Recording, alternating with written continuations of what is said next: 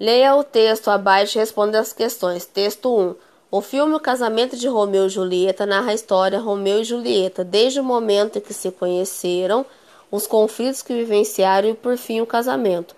Romeu é um médico oftalmologista, torcedor do Corinthians por influência da avó, que é fanática pelo time. Julieta é uma jovem que, vendo o pai torcer pelo Palmeiras, acabou se filiando ao time e gostando do esporte, tornando-se depois capitã do time feminino do Palmeiras. Romeu e Julieta encontram-se inicialmente em um derby paulista, depois ocasionalmente no consultório de Romeu, quando Julieta precisou ir ao médico após sofrer um acidente doméstico. Os dois conversam com mais calma e se aproximaram. Depois disso, como forma de se aproximar de Julieta, Romeu afirma ser palmeirense, reconhecendo que a moça era torcedora fervorosa do time. Ambos se, apa se apaixonam e começam um namoro.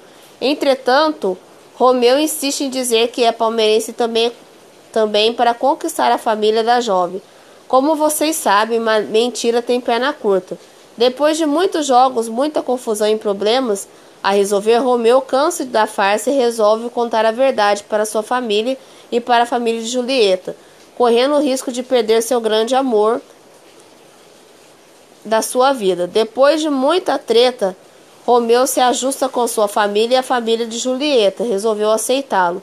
O filme encerra com as duas famílias em paz, com Julieta conseguindo ainda formar um time de futebol feminino que leva as cores dos dois clubes, o preto do Corinthians e o verde do Palmeiras, e o branco do, de ambos. No fim, ocorre a cena que faz jus ao título, com ela e Romeu casando-se em uma cerimônia que reúne a família para celebrar o amor, o amor entre Romeu e Julieta e o amor pelo futebol.